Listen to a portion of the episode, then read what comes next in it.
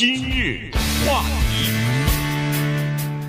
欢迎收听由中讯和高宁为您主持的今日话题。呃，在今天的时候呢，这个美国长达二十年的阿富汗战争呢，就正式是宣告结束了哈。这个呃，美军的最后一个人、最后一架军机呃离开了阿富汗的呃这个国际机场，然后呢，整个的战争就宣告结束。今天中午大概中午一点半的时候。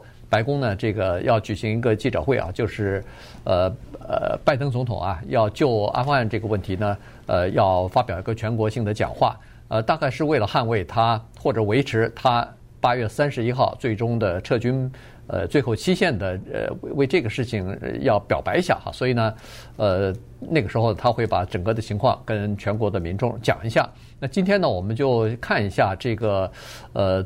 最近这几天的撤离行动，以及现在逐渐的这个撤离行动已经结束了，那么逐渐的就人们开始，呃，有这么几个关注点了哈。一个就是现在接下来的一些行动，所谓的接下来行动，美军是已经撤出来了，但是还有很多在过去二十年里边曾经协助美军、美国政府的这些人员和他们的家人，现在都在第三国呢。那么他们。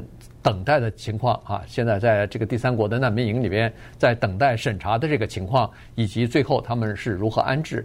另外一个呢，就是要看一下，呃，人们对这个这次的撤离的混乱的局面，造成十几个美军死死亡，还有十多个人受伤，这种情况到底是应该谁负责任？有什么办法可以使得美国避免陷入这个无休止的战争之中？嗯，所以这个呢是。美国一个反省的机会啊，在这个地方待了二十年，然后最后是以这样的情况收场。最后收场的那一刻，还是在天上用无人机投掷炸弹，去炸一个 Toyota Corolla，说是那个车里面放满了炸弹，是伊斯兰国的恐怖主义准备开着这个车袭击美军的。这个空中的炸弹把那辆车给炸了，但是呢，炸死了十个平民。现在说这十个平民当中还有七个儿童，这事儿在调查呢。这是最后的那个袭击。后来呢，当然差不多在这个时间左右，伊斯兰国发了一些火箭弹，但是都被拦截了，所以没有人员伤亡。就是在这样的爆炸声中，美军离开了这块土地。接下来我们听到的是另外的声音，是各种各样的自动步枪往天上打枪的声音，尤其是在阿富汗的夜晚，因为那是塔利班在机场庆祝他们的胜利。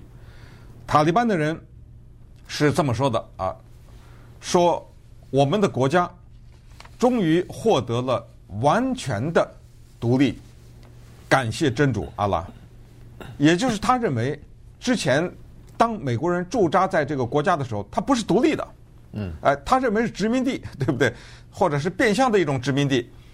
直到二零二一年，确切的说是八月三十号，因为八月三十号的时候，美国的最后一个军人离开那个机场。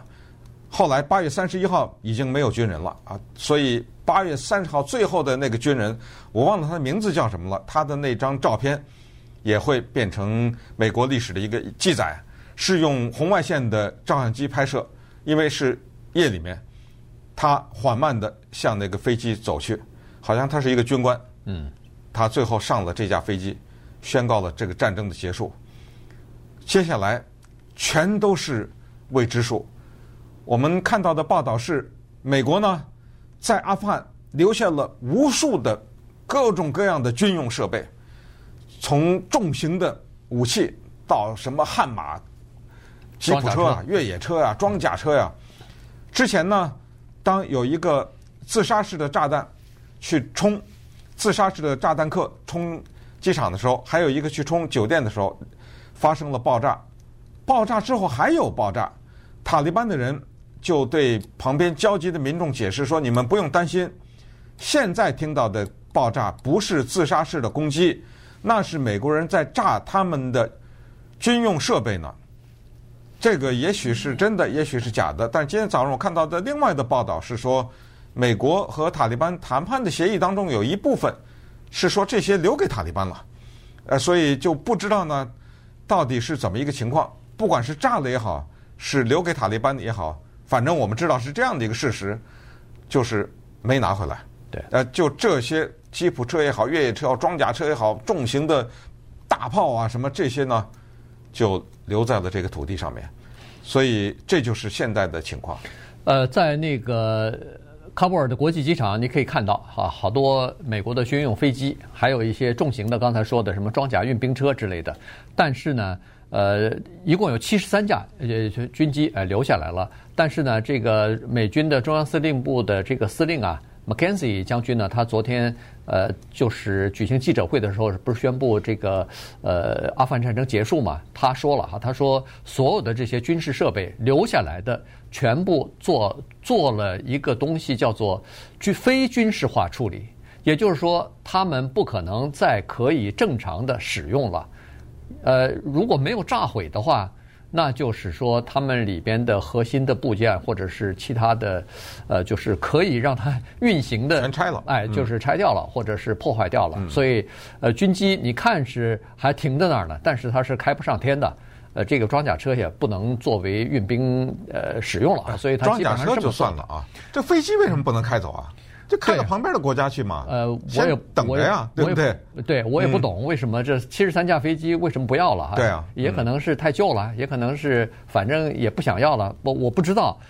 就关关键的是，它那个呃高科技的一个叫做呃火箭弹防御系统也留下了，呃。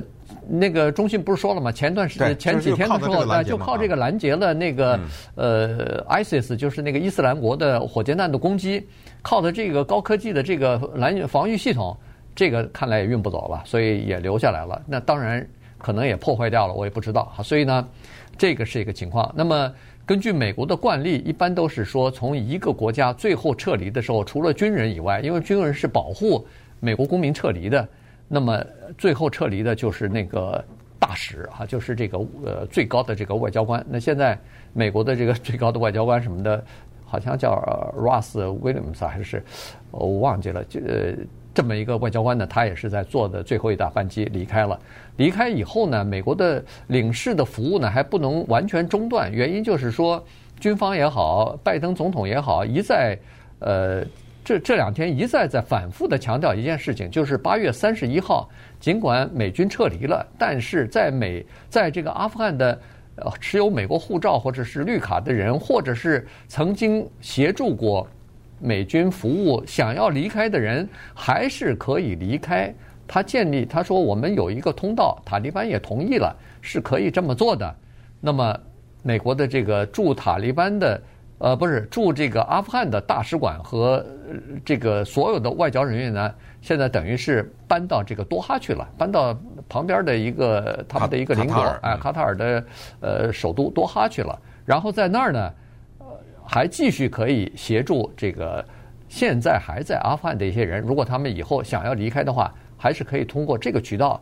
得到呃这个到美国或者到其他地方的呃离开阿富汗的这个签证的。是八月三十一号是一个人为划定的一个界限和一个日期，所有的这一切头绪不会在八月三十一号这一天终结，也不会在九月三十一号，呃九月三十号终结，也不会在明年终结。它接下来的所能够扩展的接下来的影响是。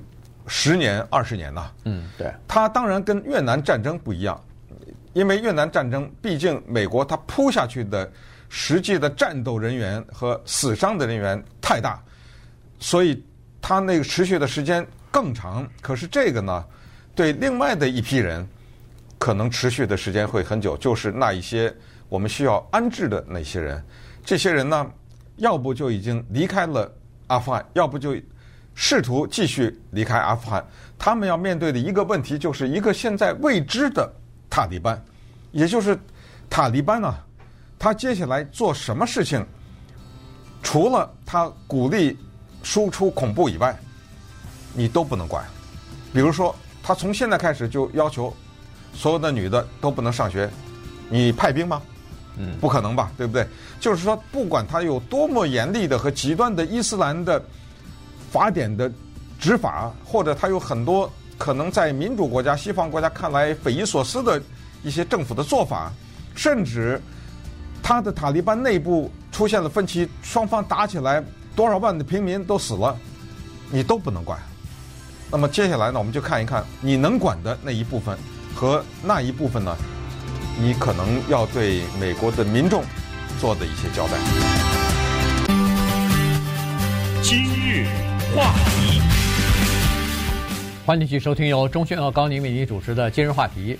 这个呃，阿富汗呢，现在被塔利班所占领之后呢。呃，实际上短短的十几天的时间啊，但是呢，呃，涌出来的人就是逃离阿富汗的人呢，已经有十几万了哈。从在这个美军和呃盟国的一些呃协助之下吧，大概十几万人离开了阿富汗。美国的民航都出动了啊，对，对不对？征征用了这个民民航机啊，所以呃，现在的情况是这样，只有少数极少数的人。可能这些人是事先已经呃过滤过的，在美国的大使馆里边工作的一些工作人员之类的，这些人呢直接运到了美国。除此之外，大部绝大部分的人呢，基本上都是在第三国的叫做难民处理中心，等于是难民营了，在那儿等候呃这个筛检，就是等候看他们，就是审查他们的背景啊，审查他们是不是呃真正的在过去的一段时间帮助过或者协助过美国。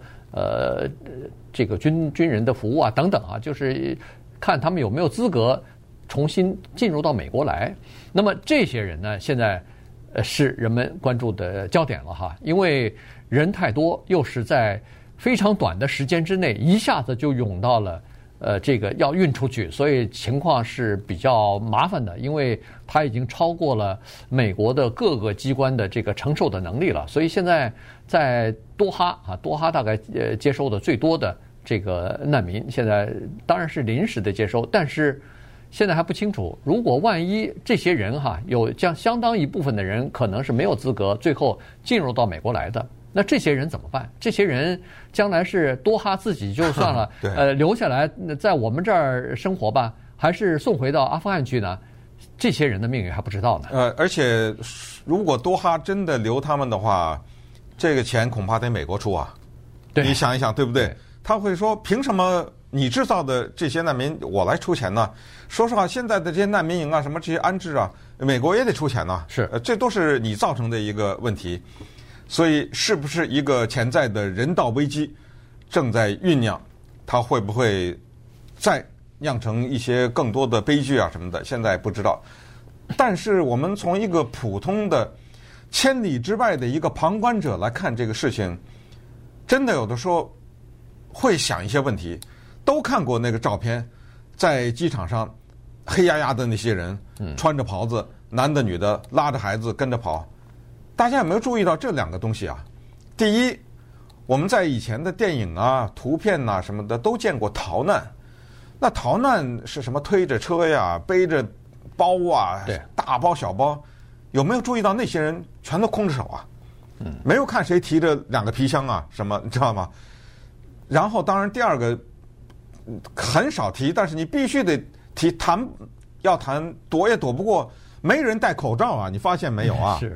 都离得很近呐，那些人怎么突然之间在这个阿富汗的机场就没有疫情了呢？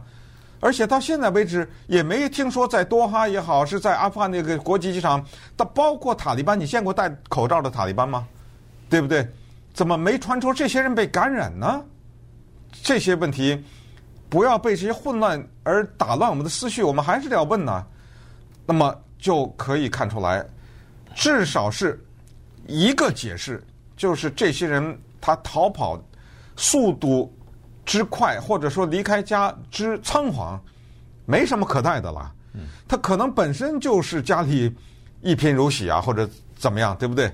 所以就是那么一些人，光杆的一些人，然后在那机场跟着那飞机跑，上到飞机上，你看到那个飞机里面的照片也有啊，大肚子，对不对？对，根本没有座位，就坐在地上。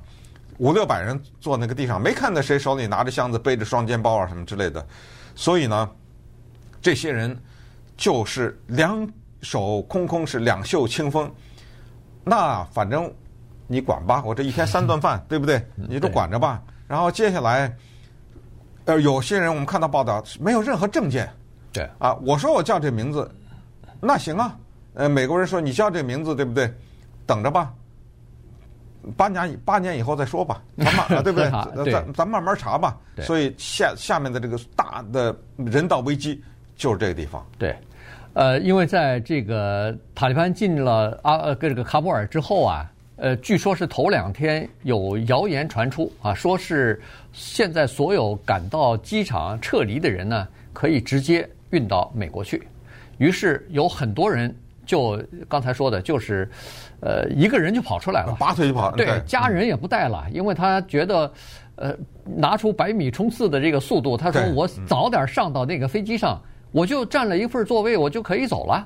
我走了以后到了美国，那不是赚起钱来？对，赚了钱以后我再寄给家人不就行了吗？我跟你讲，动乱的时候啊，人最容易相信谣言，对，你知道吧？包括咱们这儿记忆犹新的卫生纸。是 对不对？对对，疫情来的时候，这种谣言，呃，包括像像疫苗的谣言也也不少啊。所以呢，很多人就是在这种情况之下赶到机场去。那个时候，据说是飞这个飞机场还停了一些美国的军机啊，是空着的。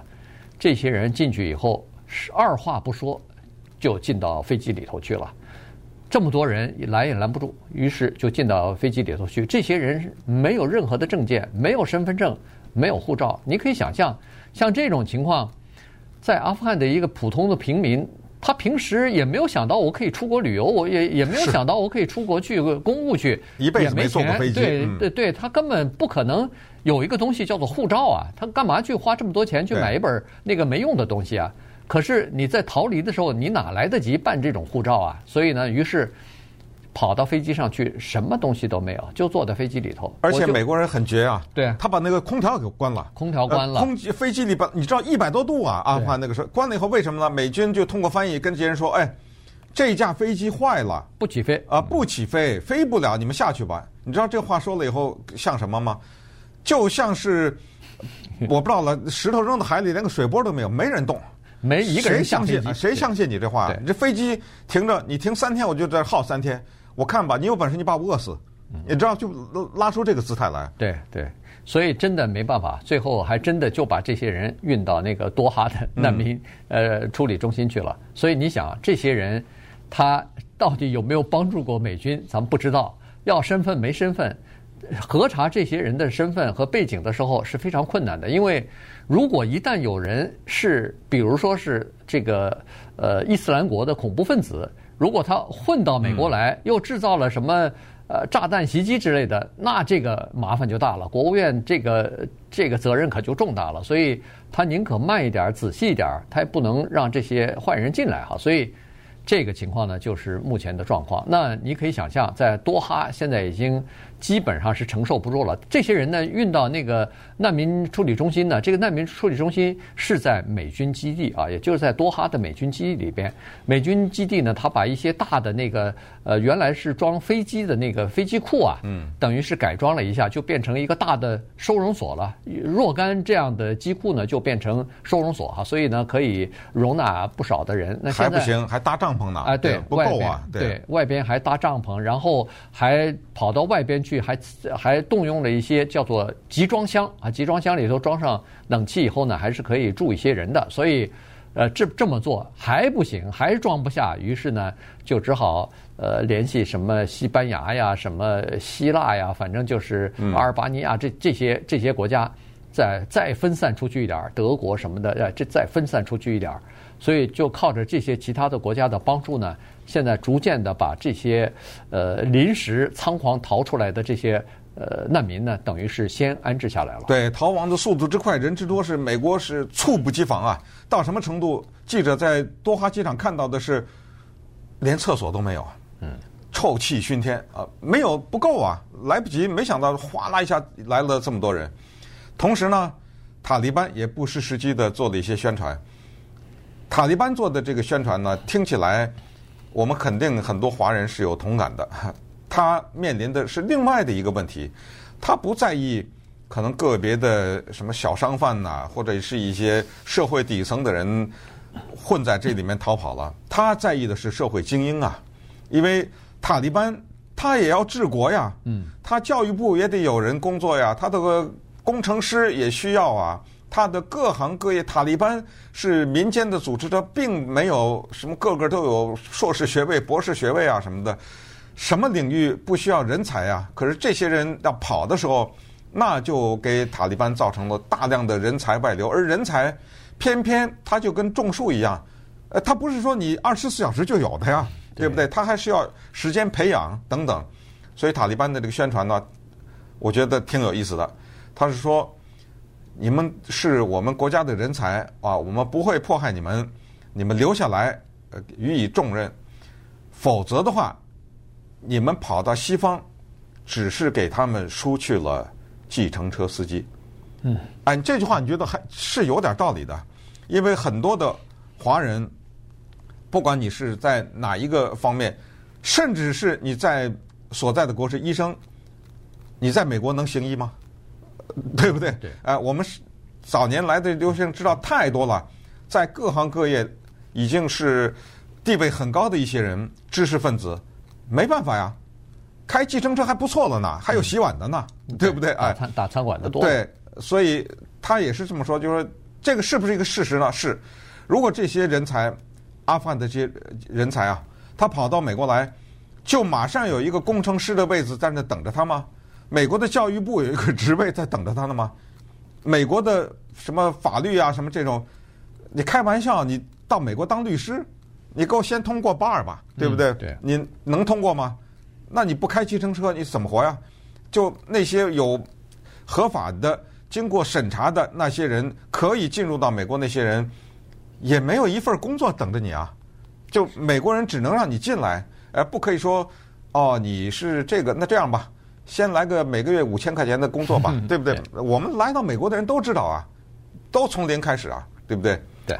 所以这个是他们的忐忑。同时呢，塔利班还有另外的一个宣传，就是告诉这些人，如果你一旦离开的话，你将永远不能回来了。